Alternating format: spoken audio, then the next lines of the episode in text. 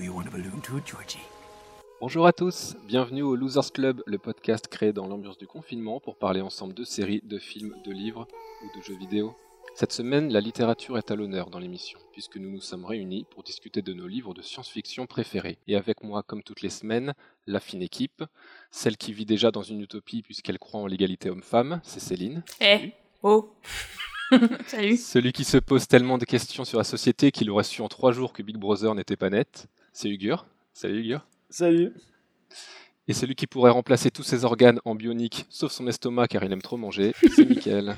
Ah Salut. ça oui. Salut Et le but de cette émission aujourd'hui, c'est de parler de nos romans de science-fiction préférés, ou BD, pour ceux qui en ont, et un peu de voir si euh, chacun d'entre nous a plutôt des goûts pour différents types, différents sous-genres de science-fiction. Et pour commencer euh, cette émission, je vais demander à Mickaël, euh, voilà, présente-nous le premier roman que tu as, as choisi pour cette émission. Alors j'ai choisi un roman en fait qui me tient beaucoup à cœur, que j'ai lu plusieurs fois, et en plus, euh, peut-être les auditeurs ne le savent pas, mais je suis franco-portugais.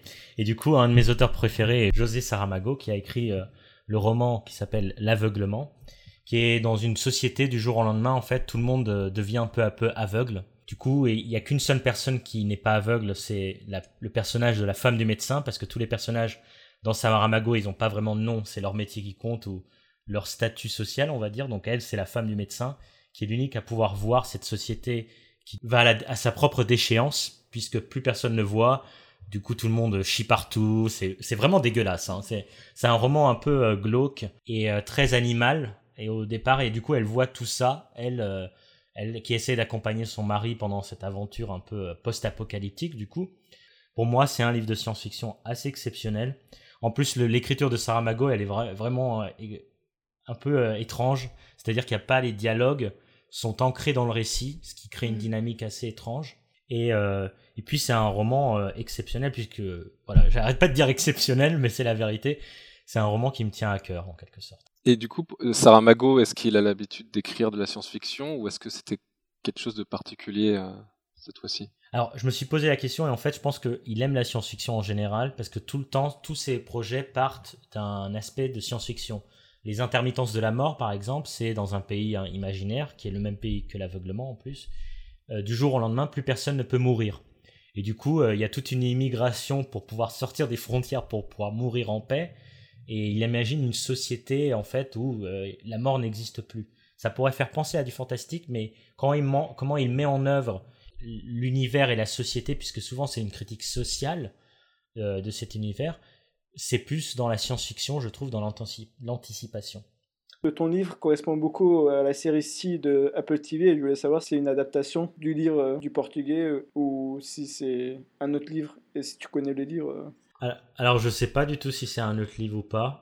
Euh, par contre, euh, quand je regarde le trailer, euh, c'est pas du tout ce que j'ai lu de Saramago. Donc, soit ils sont inspirés pour faire quelque chose d'un peu plus série d'aventures, alors que vraiment Saramago, la- l'aveuglement, c'est une critique sociétale. Et tu lis ça vraiment comme une critique où tu suis ce personnage qui voit la décadence de l'humanité à cause d'une épidémie. C'est un peu comme pour le Covid, hein, tous les gens se rushent sur le papier toilette. Là, tout le monde veut son petit bout de chair. Arrête avec ton papier toilette. Ça m'a choqué. Ça me choquera toute ma vie. Auditeur, je suis choqué. Je suis choqué. Depuis, il fait des stocks, sans cesse. Au cas où une deuxième vague, etc. Elle va arriver. Moi, j'avais une autre question à propos de ton livre, Michael.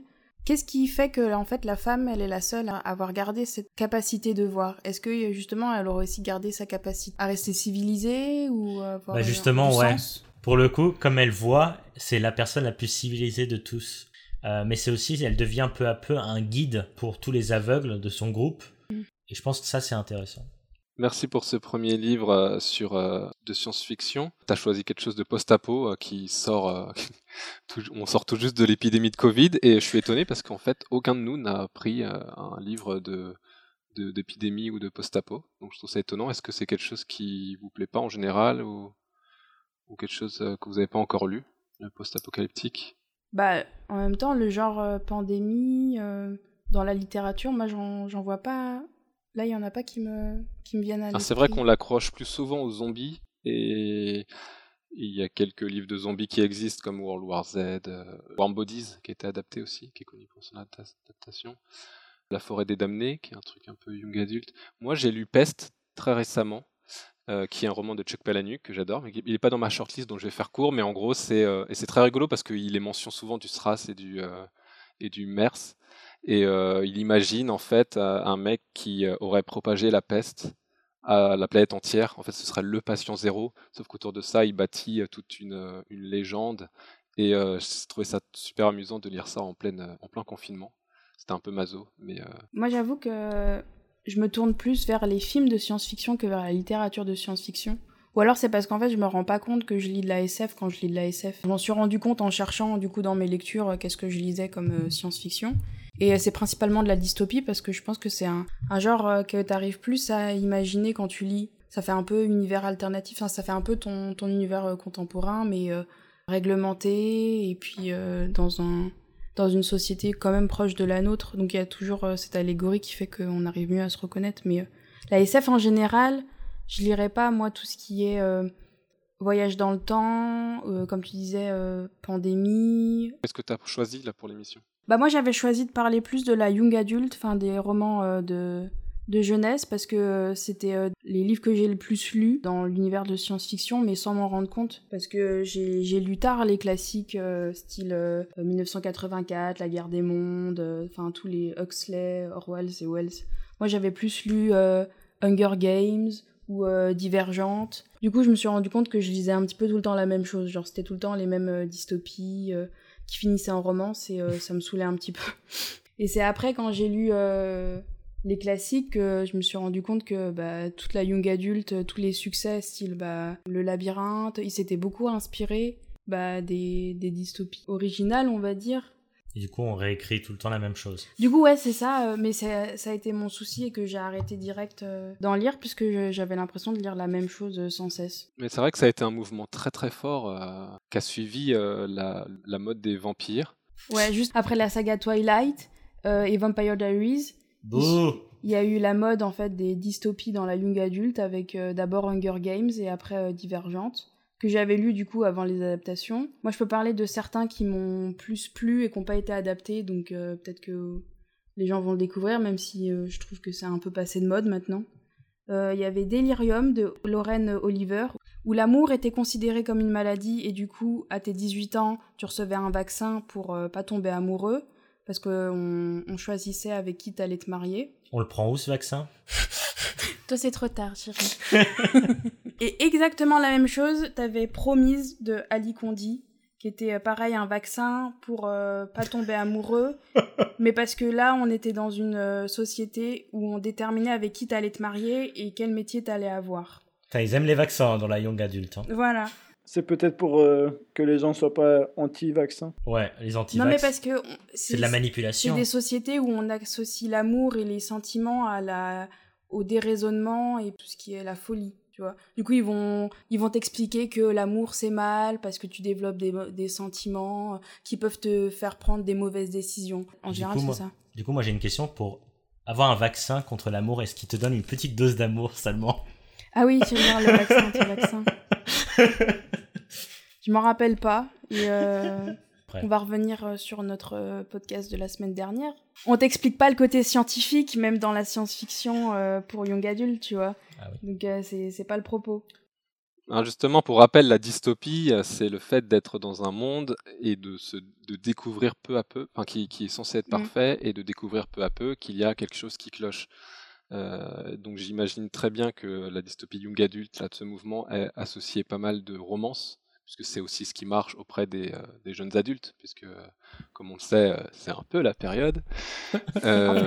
mais finalement, quand je y pense, je me dis que toutes les grandes dystopies ont aussi leur, leur romance en fait. Moi, je pense à 1984, que on a quasiment tous lu autour de la table, et en fait, il y a quand même cette romance du héros pour pour euh, la femme et c'est ça, ça, fait partie de sa prise de conscience en fait. Du coup, c'est assez mm. amusant que ce soit l'amour la résolution. Je sais pas si Ugur, euh, tu veux en parler. Bah, en fait, je pense qu'il y, a un lien entre l'amour et la liberté. Le fait de vouloir avoir une relation, c'est de dépasser certaines euh, restrictions qu'on te met. Et je pense que c'est avec l'amour qu'on se rend compte qu'il y a des limites à nos libertés personnelles. C'est grâce par l'intermédiaire de l'amour qu'on comprend plus euh, ces limites. Ouais, si je peux rebondir là-dessus, en fait, euh, c'est à partir du moment où on t'interdit de faire tes choix. Et ton choix le plus ultime, on va dire, c'est la personne que tu aimes. Donc moi, ce que j'aime bien dans la dystopie, il y a toujours cette notion d'émancipation du héros ou de, l'héroïne, justement dans une société réglementée, où au contraire, elle veut prendre un choix drastique ou carrément euh, renverser cette société. Et c'est vrai que ça passe souvent à, travers une espèce de quête. C'est aussi, euh, ça pourrait aller dans ce sens-là que justement, on empêche euh, les liens et la famille, on, sélectionne qui va se marier avec qui. Moi, je pense au, Passeur aussi, qui est un livre jeunesse, mais de dystopie qui est très très bien, où euh, justement euh, chacun est promis à telle chose et, euh, et, ça fonctionne par famille et ça fonctionne par couple. Et surtout dans les dystopies, tu as aussi plus d'intimité. Et l'amour, il y a beaucoup d'intimité. Et dans une société où tu as plus d'intimité et où tout est contrôlé, comment tu peux te permettre d'avoir de l'intimité avec une personne que tu aimes mmh. T'as plus de vie privée, t'as le Big Brother qui est derrière toi. Donc, euh. Et c'est aussi pour ça, je pense qu'on arrive mieux à qu'on arrive mieux à s'associer au genre de la dystopie, parce que dans un sens, euh, on est dans notre propre dystopie, euh, même dans la réalité, quoi. C'est très contemporain en fait la, la réalité. bah c'est vrai avec les réseaux sociaux, Facebook et tout, on est ton Google là t'as Alexa, bah t'es surveillé tout le temps. Hein. Bah, en fait, il n'y a jamais d'utopie, c'est ça le but, j'ai l'impression. Non, mais tu crois que c'est tes bah propres choix, alors qu'en fait, c'était suggestion Netflix et euh, Google qui, qui régit ta vie, quoi. Après, le but de la dystopie, c'est souvent, euh, ça part d'un concept utopique, c'est-à-dire c'est de créer la meilleure société possible. Mm. Et bien sûr, c'est de cette meilleure société possible qu'on crée euh, cette horreur. D'où 1984, si on contrôle tout, on va éviter la violence. La dystopie est finalement une sorte d'anticipation. C'est une anticipation mais qui est très poussé au point de construire une, euh, société. Euh, moi, dans ma, dans ma liste, j'avais, euh, j'avais sélectionné un livre qui est de l'anticipation, mais qui aurait presque pu être de la dystopie, c'est Des fleurs pour Algernon, puisque même si le concept est très faible, il s'agit en fait de, de, donner un médicament qui rendrait plus intelligent. Et en fait, on va suivre un héros qui s'appelle Charlie et qui va suivre, qui va écrire un, un, journal de bord en fait de sa vie. Donc, on, on imagine en fait assez facilement une société assez proche de la nôtre, où il fait un métier euh, très, simpliste parce que personne ne croit en ses capacités, parce qu'en fait, il a l'air bête. Mais dans cette société, on a inventé un, médicament qui va faire en sorte qu'il devienne de plus en plus intelligent, qu'il revienne à la normale par rapport à ses compères, on va dire. Sauf que du coup, je ne vais pas vous raconter toute l'histoire, mais on va voir à travers ce journal de bord, et c'est là que le livre est un grand exercice de style, c'est qu'on va voir l'écriture évoluer un, jeune homme qui fait énormément de fautes au début, qui en fait de moins en moins, et c'est limite le, milieu de sa transformation que je trouve intéressante, c'est quand il est capable d'écrire correctement et compréhensiblement, mais qu'il y a quand même des petites fautes par-ci par-là de syntaxe ou d'orthographe, et que c'est euh, vraiment un plaisir à lire, jusqu'à atteindre la perfection bah, d'écriture et de communication. Mais c'est là qu'on va voir un peu euh, tout l'envers du décor. C'est là aussi qu'on va se rapprocher du côté dystopique, de voir si en fait cette pilule serait pas euh, finalement néfaste pour l'individu, qui va se rendre compte d'énormément de choses, qui va apprendre toujours plus et qui va devenir en fait supérieur à tout le monde. Et du coup isolé de la société? Ouais, bah oui, qui va aussi s'isoler, mais de manière différente, et qui va même commencer à mépriser ses, ses, compères, euh, à, à, renverser les rôles, puisque c'est lui qui va se moquer, et euh, donc voilà, on n'est pas dans la dystopie, euh, mais on est assez proche. C'est vraiment le style du livre qui, est extraordinaire pour le coup. Je l'ai lu aussi et c'est vrai qu'au départ, quand c'est hyper mal écrit, on a même du mal à lire et à se mettre dedans mais il faut continuer. quoi. On est même en position de, de, critiquer, de, dire, mais, mhm. oui, voilà, de juger, jusqu'à ce renversement. Bah dans ce cas-là, c'est intéressant, là, ton exemple du coup de science-fiction à ah travers bah, la merci. lecture. Bah, non, non, non, je dis pas ça, mais je trouve que ça serait, c'est aussi intéressant à lire euh, de parler d'un sens comme euh, la vue à travers la, littérature, tu vois. Hmm. Non, non, c'est super intéressant. Je, j'en ferai autant d'éloges que Thierry pour ce livre, qui m'a conseillé en plus. Hmm. Alors justement, Céline, dans le genre euh, livre qui a le hmm. remède pour soigner, est-ce que toi, tu n'avais pas un livre dans ta shortlist à propos de ça? C'est une question piège. Je ne suis pas, non. Non, mais comme tu as Orange Mécanique dans ta liste Oui, euh, et qu'il y a aussi ce côté, euh, j'ai la solution pour vous soigner, monsieur. Ce qui était intéressant dans la lecture d'Orange Mécanique, c'est qu'en fait, euh, l'auteur euh, Anthony Burgess utilise euh, son, son propre langage. Il a inventé toute une, euh, tout un lexique qui s'appelle le Nasdad. Il y a tout un vocabulaire qu'on a besoin d'abord, euh, dont on a besoin d'abord euh, de s'approprier, qui s'amuse à prendre des mots, euh, un mélange de mots en anglais, un peu en latin et beaucoup, beaucoup en russe surtout. Bref, enfin, le personnage principal est Alex, qui fait partie d'un groupe de jeunes qui s'amusent. dont l'activité principale, en fait, c'est de faire du mal aux gens, enfin, d'agresser des gens dans la rue, de violer des femmes et de leur voler leur argent. Mais en fait, c'est totalement euh, normalisé dans leur société. Enfin, il y a, y a aucune réglementation et au contraire, la police euh, ne peut rien faire euh, face aux violences. Il finit quand même par se faire incarcérer au bout de pas mal d'agressions. Et en prison, on lui propose un remède miracle. On lui propose une espèce de thérapie expérimentale qui lui passerait le goût de la violence, je dirais. Mais là, justement, en fait, on l'oblige à regarder des films donc violents euh, en rapport, par exemple, à la Seconde Guerre mondiale avec des images d'archives de nazis, ou euh, en même temps, on lui donne un, un médicament qui le fait vomir, en fait, qui lui donne envie de vomir. Euh, ce qui fait une espèce d'association. Dès qu'après, il sera face à la violence, victime lui-même de violence, ou, ou dès qu'il aura peut-être une envie de violence, et ben en fait, il aura plutôt envie de vomir. Et ça va le rendre malade tout simplement. Mais euh, le problème, c'est de, du coup, l'effet secondaire ouais, de, cette, euh, de, de ce remède, c'est qu'il est faible à chaque euh, altercation en fait avec une personne. Donc au contraire, ça va lui qui va être, qui va devenir victime de tout ce qui est la violence. Le problème au final, c'est que la société, elle aura pas changé alors que lui, il aura changé, c'est-à-dire il sera dégoûté par la violence, mais le, le monde, il restera aussi violent euh, que lui. Et du coup quand il va se réin- quand il va essayer de se réinsérer dans, dans la société c'est lui qui va être la victime des violences. On va le voir se faire euh, lui-même agresser après par ses anciennes victimes euh, qui vont le reconnaître. Mais c'était quoi la thématique principale? C'est-à-dire, c'est la violence dans la société? Ou comment soigner la violence? Ouais, c'est ça. C'était euh, la- une société régie par la violence en prenant euh, le, le point de vue d'un agresseur qui veut après, on va dire, euh, se, se laver de ses péchés et devenir euh, le parfait citoyen. Euh, en réalité, comment lui-même il devient victime de cette société? Parce que lui, on, on le force à devenir bon et gentil selon des standards, alors qu'en réalité, il perd toute violence en lui, mais il perd aussi toute capacité à se défendre. Et tu sais quoi, j'avais même pas, j'avais même pas remarqué à quel point ce roman était proche de celui dont je viens de parler, euh, et pourtant dans des genres totalement différents. Et le fait que tu euh, en parles me, me, me fait prendre conscience en fait dans ce, ce gars, voilà, euh, qui est en fait naïf, hein, qui est entraîné dans sa société. C'est un espèce toi. de Candide, moi je dirais même, parce que je crois que Candide c'est une utopie. Ouais, et qu'on va prendre en pitié euh, finalement dans ce monde, alors qu'on n'imaginait pas vraiment comme ça.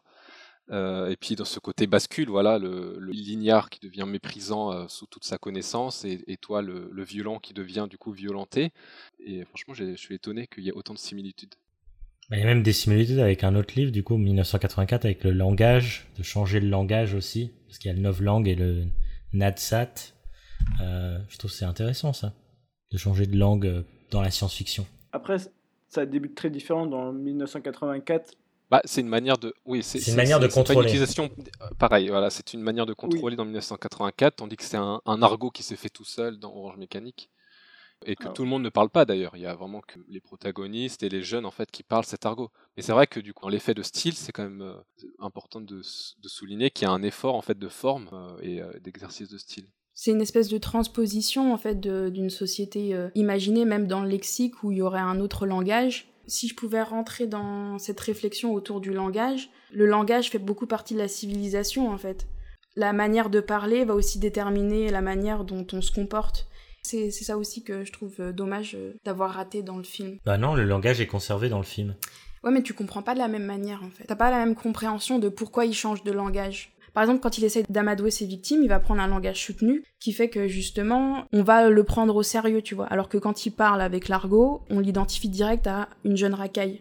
Du coup, le langage, ouais, que ça permet de rentrer dans le récit de science-fiction et de créer un univers, en fait, euh, futuriste. Comme toi, j'imagine pour euh, Les fleurs pour Algernon que j'ai pas lu, mais on va dire que ça montre euh, son niveau intellectuel quand il change de langage. Et pour autant, pour répondre aussi à Ugur, même si c'est de la science-fiction, ça reste quelque chose de possible, de réaliste, parce qu'en en fait l'argot c'est ça, c'est vraiment des mots qui viennent d'autres langues. Nous en français on utilise des mots d'anglais, des mots euh, germaniques, et puis maintenant plus des mots arabes euh, dans notre argot, mais c'est en fait ça revient à ça, même si dans ce livre-là c'est des mots russes, plutôt germaniques et tout ça, qui sont intégrés à l'anglais, c'est finalement très proche. En fait c'est ça qui est aussi très intéressant. C'est pas tant un aspect de science-fiction que ça, c'est juste un aspect alternatif. Une autre manière de parler de, la société en science-fiction et d'en déformer le prisme, c'est euh, d'introduire euh, la, technologie et les robots en particulier. Il y a un genre euh, qui s'appelle le cyberpunk qui utilise ça. Ça a été popularisé par Asimov avec le cycle des robots et Philippe Kadik. Et je sais que parmi vous, il y en a qui ont lu des, livres avec justement cette technologie. Donc je vous laisse la parole. Moi j'ai lu Carbone modifié, comme euh, le genre de cyberpunk. Il n'y a pas de robot, mais c'est sur la technologie, l'informatique, l'intelligence artificielle, etc. Qui a été adapté euh, Altered Carbone sur Netflix. En plus très récent, qui a été publié en 2003 en France, et c'est un livre de Richard Morgan. Ici, euh, il prend comme thématique euh, l'immortalité, l'identité c'est la séparation de l'âme et du corps. On suit euh, les aventures de Takeshi Kovacs pour enquêter euh, sur sa propre mort. C'est comme un livre de thriller, mais moi, le truc que j'ai beaucoup aimé dans ce livre, c'est les questions qui traitent à propos de l'immortalité. Dans le livre, on a une puce qui est au niveau de la colonne vertébrale qui fait que notre âme enregistrée ici et lorsqu'on meurt euh, notre âme peut être euh, transférée sur d'autres corps. Les riches ont l'avantage de faire plusieurs sauvegardes, donc ils ne meurent jamais. Et il faut jamais faire exploser la puce, parce que si tu fais exploser la puce, tu disparais. Parmi euh, les questions qui traitaient que j'ai trouvé très intéressant, c'était tout d'abord, c'est est-ce qu'on peut sauvegarder ou est-ce qu'on peut utiliser l'âme sur deux corps différents, par exemple, ou est-ce qu'on peut implanter une pile chez l'animal pour utiliser l'âme d'une personne chez l'animal, même si ça n'a pas été trop traité, mais la question a été euh, juste effleurée. Ou même niveau psychologique, que se passe-t-il au niveau identitaire? Est-ce qu'il y a des gens qui refusent Ou qu'est-ce qui se passe si mon âme passe dans un corps d'une autre personne? C'est plus ce contexte-là qui m'a plu que l'enquête policière qui a été suivie par Kovacs. Je suis curieux de savoir qu'est-ce qu'il va faire Netflix à propos de l'adaptation, mais moi c'était plus ces thématiques un peu euh, philosophiques, surtout euh, l'immortalité, c'est comme si c'était une, chose normale, personne ne le refuse, alors qu'on s'attendrait que l'immortalité soit quelque chose qui soit pas forcément euh, très bien accepté par la population. Je trouve que c'est un livre très intéressant et qui traite des thématiques très intellectuelles et qui peut peut-être nous concerner plus tard. Surtout que c'est intéressant. La science-fiction n'a pas trop abordé l'immortalité en général. C'est vraiment quelque chose qu'on a plus vu dans le régime du, du fantastique en fait. Euh, donc ça, ça a l'air d'être un roman intéressant. Bah, c'est marrant qu'il là dans tout ce qu'on parle aussi, il y a toujours un peu un aspect capitaliste. Là tu mm. disais que c'était les seuls, les riches qui pouvaient euh, avoir euh, l'immortalité. Et moi ça me fait penser du coup à Ubik, qui est un de mes livres aussi, qui pour le coup c'est vraiment une critique de la société capitaliste où euh, tout est tout est payant. Et dans Ubik, tout est payant, même euh, ouvrir son frigo, c'est payant.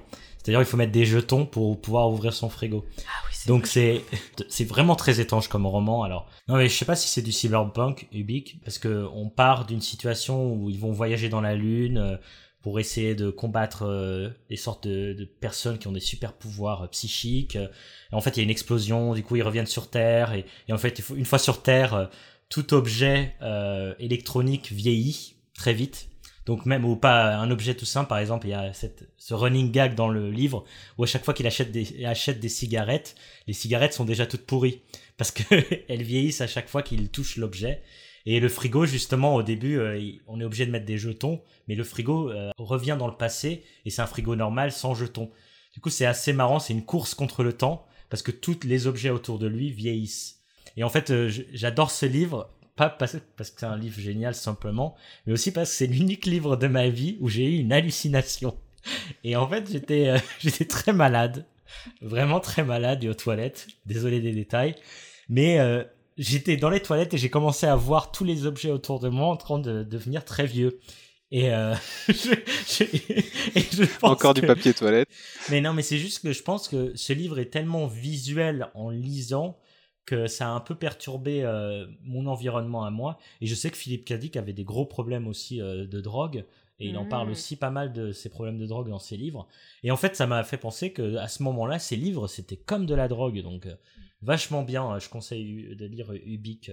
Et c'est vrai que c'est visuel, mais en même temps, ce serait super dur à adapter. C'est totalement contradictoire. On imagine un peu un Gondry faire quelque chose ou. Bah Gondry voulait faire quelque chose justement.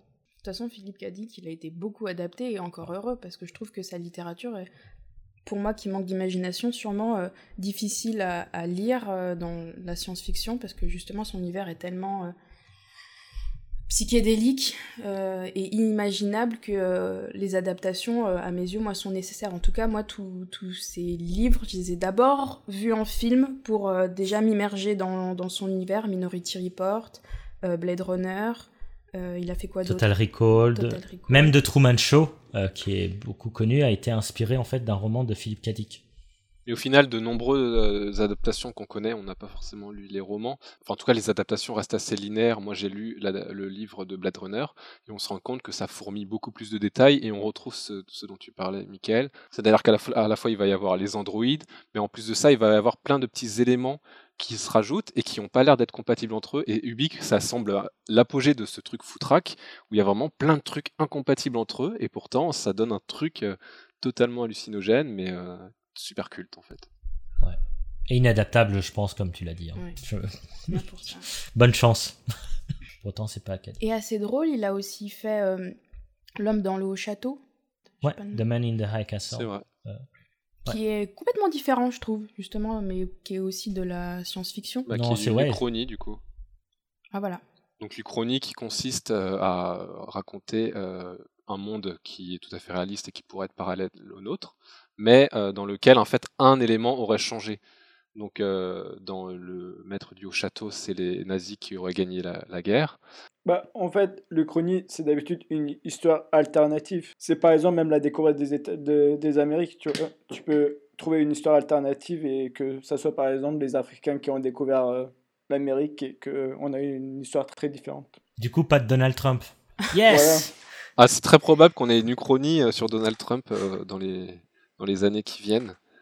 Euh, pour l'instant, les auteurs sont plutôt friands des nazis. On peut aussi parler de euh, d'Emmanuel Schmitt, qui a fait La part de l'autre, dans lequel il imagine que euh, Hitler aurait, réussi les beaux-arts, et donc du coup n'aurait peut-être pas dévié. Je l'ai pas lu, mais ça a l'air très, très intéressant comme postulat. autant que Uchronie et darwinien, il parle de la disparition de l'Europe, de l'Asie et d'une partie de l'Afrique. Et ce continent est remplacé par une nouvelle masse continentale et il traite de cette histoire-là, donc je suis curieux de savoir ce qu'il raconte vraiment. Je vais vous parler d'un autre euh, roman euh, que j'avais retenu pour l'émission, c'est La Horde du Contrevent. Euh, alors, je vous le dis tout de suite, hein, beaucoup le considèrent comme de la fantaisie, et on va pas rentrer dans le débat de la différence, mais moi, je le considère comme de la science-fiction, point barre. Mais ce qui est rigolo, c'est que il, se rapproche dans certains aspects de, de, livres dont on a parlé plus tôt. il y a un jeu sur l'écriture très fort, puisqu'il y a une vingtaine de personnages qui prennent la parole dans le livre, le tout sans que le nom de chaque personnage soit écrit au moment où il prend la parole. C'est-à-dire, faut imaginer ça comme une succession de paragraphes où chaque personnage va raconter son point de vue, mais au lieu d'écrire son nom, il va y avoir une typographie, un symbole, un point virgule. en fait, ça va être à nous d'identifier à chaque fois qui parle à quel moment, et le fait est que l'auteur a inventé une manière de parler pour chaque personnage, avait plus ou moins de succès puisque c'est difficile d'inventer 20 manières de parler différentes, mais on retient surtout euh, Caracol, le troubadour, qui va euh, parler avec euh, énormément de poésie et de détours dans ses phrases, pour que ce soit toujours un peu mirobolant, et qui va avoir une véritable joute verbale dans le milieu du roman, où il va affronter un autre personnage à coup de poésie, à coup de palindrome, c'est des moments totalement incroyables dans le livre. Et il va y avoir plein d'autres euh, manières de parler dans, dans, le livre qui vont être de la plus rustre pour les, les gaillards les plus costauds et ceux qui parlent le moins. Euh, et c'est vraiment un livre qui m'a énormément remarqué, qui a été offert par Michael. Donc bravo pour ce choix, parce qu'il était à l'aveugle. De rien. Oui. il va y avoir avait une très jolie couverture. ouais. Et donc pour vous raconter l'histoire, en fait, on est dans un monde euh, où le vent souffle. Et le monde euh, est de telle sorte que c'est une bande de terre un peu en longueur, et le vent souffle unidirectionnellement, et euh, la bande que l'on va suivre, qui est la horde du contrevent, va partir de l'aval et va essayer de voir ce qu'il y a de l'autre côté du vent, enfin d'où vient le vent. et va essayer de traverser le monde entier. Et en fait, sur sa route, donc Alain Damasio, que je n'ai pas encore cité, va inventer toute une, tout un univers autour de ça. Donc, comme je vous l'ai dit, les manières de parler. Il va inventer une manière de décrire le vent en ponctuation. un point virgule est une bourrasque, une parenthèse est telle chose, et qui va mettre de temps en temps dans ses pages. et il va inventer une manière de marcher, puisque c'est quand même, il y a ce côté un peu du coup fantaisiste, une manière de marcher contre le vent. Donc ils vont se positionner en formation, un peu comme des oiseaux, en triangle, et chacun va avoir sa place, chacun va avoir son rôle, sa manière de parler, son rôle dans l'aventure, et c'est vraiment une aventure incroyable qui se passe en 600 ou 700 pages. Et, euh, et, si vous êtes intéressé, je vous laisse donc le lire, le découvrir et euh, savoir d'où vient euh, le vent. Vous serez surpris. Il vient du nord. Euh, ce, dont on n'a pas parlé, c'est le space opéra. Alors je sais qu'on n'est pas, on n'adore pas tous euh, voyager dans l'espace en livre ici et découvrir des planètes. Euh. Même en réel, c'est un peu compliqué. c'est vrai. Non mais on préfère les films, on va dire. non mais du coup, je sais qu'Ugur, toi, tu avais quelque chose à propos de planètes et moi aussi j'en ai un que je, dont je vais parler juste après. Bah, moi, je voulais parler de Cycle de la Fondation. Surtout, c'est l'un des premiers bouquins par lequel j'ai commencé à lire euh, de la science-fiction, parce que je me suis dit, tant que commencer, vaut mieux commencer par le best-of de la science-fiction, c'est-à-dire par euh, notre Isaac Asimov. En fait, le cycle de la Fondation, c'est une histoire du futur, et c'est un dictionnaire qui raconte un peu euh, l'histoire de la Fondation, qu'est-ce que c'est, pourquoi ça a été créé? C'est très intéressant parce qu'il n'y avait pas vraiment de héros, il y avait plusieurs protagonistes qui changent au fur et à mesure de la narration. Et c'est un roman qui est narré sur plusieurs décennies, voire sur plusieurs siècles. Et pour moi, ça a été une véritable leçon de politique. Il rend limpide les enjeux très complexes dans la politique, un petit miroir qui, notre, qui montre notre propre histoire euh, de manière métaphorique dans l'espace. Et surtout, il racontait un peu l'influence des dirigeants sur le peuple à travers la religion, les sciences ou même le pouvoir d'achat. Le côté métaphorique dans l'espace qui m'a beaucoup plu avec euh, parce que ceux qui commercialisent, c'était plus des réacteurs nucléaires, par exemple, et je trouvais ça très intéressant d'avoir ce genre de métaphore pour raconter notre monde actuel. Euh. J'ai cru que tu voulais acheter un réacteur nucléaire, j'ai eu peur. non, je vais pas aller jusqu'à là, mais... T'en ferais quoi? Tu le mettrais où? Je t'exploserais la gueule. ça peut être intéressant pour payer moins cher l'électricité, surtout au Tennessee ça coûte cher, mais mais surtout pour moi, ça a été un très bon exemple de roman d'anticipation parce que je je savais pas du tout à quoi m'attendre. Et quand je voyais comment c'est traité euh, le futur, ça m'a donné une petite idée de ce que je, peux m'attendre dans ce genre-là. Et d'ailleurs, je voulais aussi ajouter que j'ai appris que Apple TV avait acheté euh, les droits d'adaptation de ce livre, donc peut-être qu'on aurait une adaptation du cycle de la Fondation euh, prochainement sur Apple TV et j'espère je ne sais pas du tout comment ils vont pouvoir l'adapter parce que c'est très complexe comme livre et très long. Il y a 6 ou 7 tomes, donc euh, j'attends de voir le résultat, mais ça a l'air super intéressant. Et toi, Thierry, c'est quoi ton livre euh, ouais, Du coup, c'était pas des planètes. Moi, je pensais que tu allais parler de planètes. Mais c'est pas grave. Bah, en fait, sur la fondation. Bah, si, il y a des planètes. Hein. C'est, ils sont sur plusieurs galaxies et c'est sur plusieurs planètes parce qu'il y a ah des milliards et des milliards de personnes. Mais on s'en fout. Les planètes, c'est comme des pays. Donc, c'est ça la fondation qui gère tout ça, qui prend sous son emprise tout d'abord par la religion, parce que c'est le plus simple de gérer les gens avec la religion, en faisant peur les gens avec la religion. Puis ils se rendent compte que la religion n'est plus suffisante, donc ils vont passer dans un système capitaliste où c'est le pouvoir d'achat qui va permettre de contrôler les différentes planètes. je, pense que c'est justement le but en fait. Le but c'est de faire de, euh, voilà, de, nous, nous tel qu'on connaît la Terre comme notre univers en fait euh, total et avec une organisation de pays, lui, de d'étendre à euh, la galaxie comme euh, l'univers et de, de, faire interagir des planètes. Mais oui, tout à fait. Mais en fait, on oublie que ce sont des planètes. Oui. en fait, c'est marrant parce qu'on a beaucoup parlé de. Dont, on a commencé un peu par la dystopie, nous, et l'anticipation, mais assez soft, qui fait qu'on décrivait un peu des sociétés ou des événements, mais sans aller plus loin que qu'est-ce qu'il y a tout autour. Et là, moi, j'ai parlé d'un roman, alors à moindre mesure, où c'est vraiment un monde entier qui est différent. Et toi, tu, vas encore plus loin parce que tu parles de planète et de l'univers, la galaxie entière qui est euh, différente et qui aurait euh, des origines différentes. Donc c'est, on imagine bien que c'est encore plus difficile à adapter. Bah moi, mon troisième roman euh, dont, dont- dont je voulais parler, euh, c'est euh, quelque chose qui se passe sur une planète lointaine. Donc c'est vrai qu'on n'a pas encore parlé de... C'est pas vraiment du space opéra, puisque c'est très intimiste, mais on n'a pas vraiment parlé du voyage dans l'espace, à part, euh, à- après Fondation. C'est Solaris, de Stanislas Lem. Et euh, c'est un roman où euh, le personnage principal va dans une expédition, et je crois qu'ils sont quatre au début, euh, dans le vaisseau, et il va devoir essayer de comprendre qu'est-ce que la planète euh, Solaris. Euh, mais peu à peu, en fait, en, s'approchant de cette planète et en faisant des, des escapades en dehors du vaisseau pour essayer d'approcher cette planète qui semble recouverte à un gigantesque océan, il va y avoir de plus en plus de choses bizarres. Mais pas à ce moment-là, en fait. Il va se passer des choses bizarres quand il va retourner dans le vaisseau, qu'il va voir des apparitions et qu'il va voir un de ses coéquipiers de vaisseau qui s'enferme à double tour, qui va voir un autre qui meurt.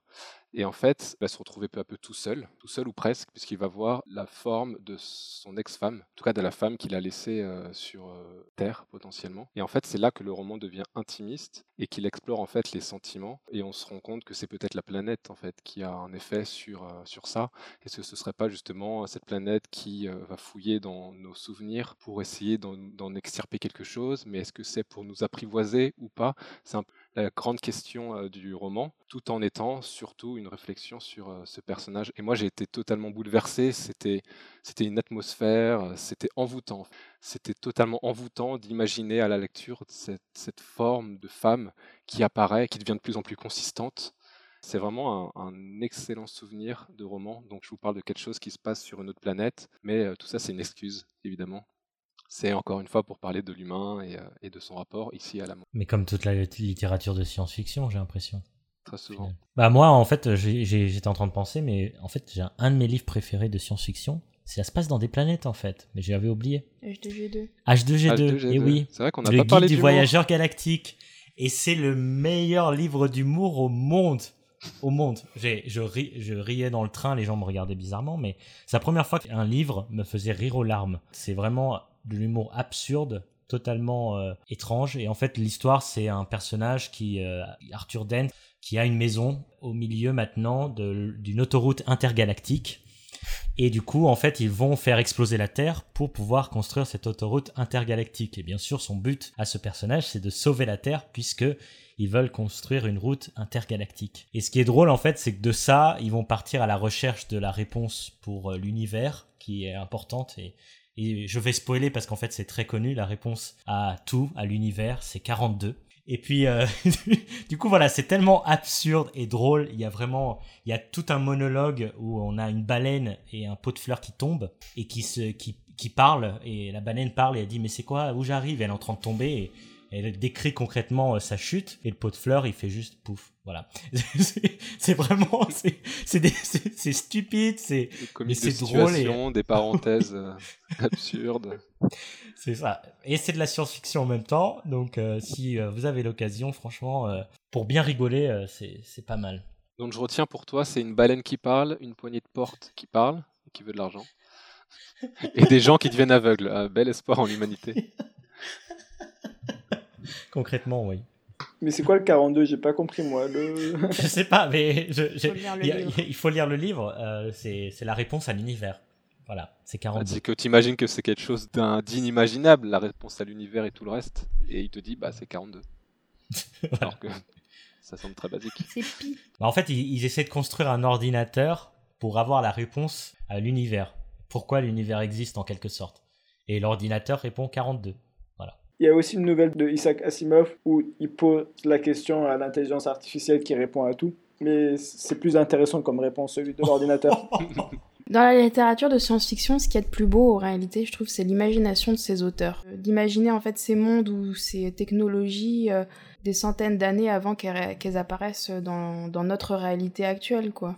Je me suis mise à lire Jules Verne, je me suis fait, mais putain, le mec, il a imaginé ça il y a 100 ans, tout comme, ou euh, imaginer la téléportation, euh, imaginer des voyages Ça dans le n'existe temps. pas encore, hein, téléportation. Ah bon? Non, mais ils ont un pouvoir d'imagination, comme tu le dis, assez extraordinaire et de Voilà. pouvoir prévoir. Peut-être dans 100 ans, quand on lira euh, H2G2, on se dira, mais putain, les autoroutes galactiques, il y en a marre d'en avoir partout. Hein. Mais moi je trouve que c'est un peu facile. hein. c'est, je pense qu'il y a plein d'auteurs qui inventent plein de choses, et du coup, on retient que ceux qui ont fait un truc qui est proche de la vraie Qui vie. a marché. Mais au final, peut-être que Philippe Cadic qui s'est dit peut-être qu'un jour il y aura des poignées de porte qui parlent et qui veulent de la thune. Et en fait, jamais, jamais. Mais lui, on, on dit pas que c'est un visionnaire parce que justement il s'est planté. on retient que ceux qui ont eu raison sans faire exprès. Eh, je vais inventer un truc complètement fou. Ça va être des robots, n'importe quoi. Et au final, waouh. Maintenant, les fictions de science-fiction, j'ai l'impression qu'ils inventent plus rien, puisque tout a déjà été euh, dans un sens inventé. Alors ça, c'est que pour les cinémas. C'est ça qui nous formate malheureusement, c'est que le cinéma se repose sur ses lauriers, ne parle plus que bah, de super-héros euh, ou euh, ou, euh, il y a Star Wars qui peut-être essaye de, de construire des univers, mais il n'y a plus grand-chose de nouveau dans la science-fiction d'aujourd'hui. C'est que des vaisseaux. euh, Je suis pas très d'accord parce que avec Carbone modifié par exemple qui est apparu en 2003, je pense que la science-fiction change de genre, c'est-à-dire il devient plus cyberpunk que space opera qui a été dans les années 1950. Je pense qu'il y a beaucoup plus de science-fiction qui tourne autour de l'intelligence artificielle ou l'informatique. Ou la nature. Oui, ou la nature. Et justement, ce que je voulais dire, c'est que justement le cinéma se repose sur la science-fiction qui existe déjà depuis au moins euh, une trentaine d'années, et que c'est dans la littérature qu'on va trouver ce qui est nouveau, mais qui n'est pas encore adapté. Et finalement, quand c'est adapté, c'est là qu'on se dit waouh, c'est nouveau. Ça va être Annihilation, voilà, que je suis en train de lire et qui date de, de la- des années 2010. Ça va être euh, Premier Contact, qui est du coup un jeune, un auteur très prometteur et qui est une nouvelle assez récente aussi. En fait, c'est tout ça qui va être nouveau. Donc c'est là qu'on voit que la science-fiction a encore énormément de, de beaux jours. C'est assez fou. Et bah les amis, euh, c'était tout pour cette émission sur les livres de science-fiction. C'était tout et c'était quand même déjà pas mal. Vous en, vous en savez un peu plus sur euh, l'équipe du Losers Club et vous avez a priori pas mal de choses à lire maintenant en sortant de l'émission. Donc euh, je vous encourage à foncer à la librairie et à nous retrouver pour euh, la semaine prochaine pour la nouvelle émission du Losers Club. Et nous sommes présents sur les réseaux sociaux, donc n'hésitez pas à, nous, à vous abonner à notre Twitter, notre Instagram et à venir nous parler sur Facebook. Ciao ciao. Ciao.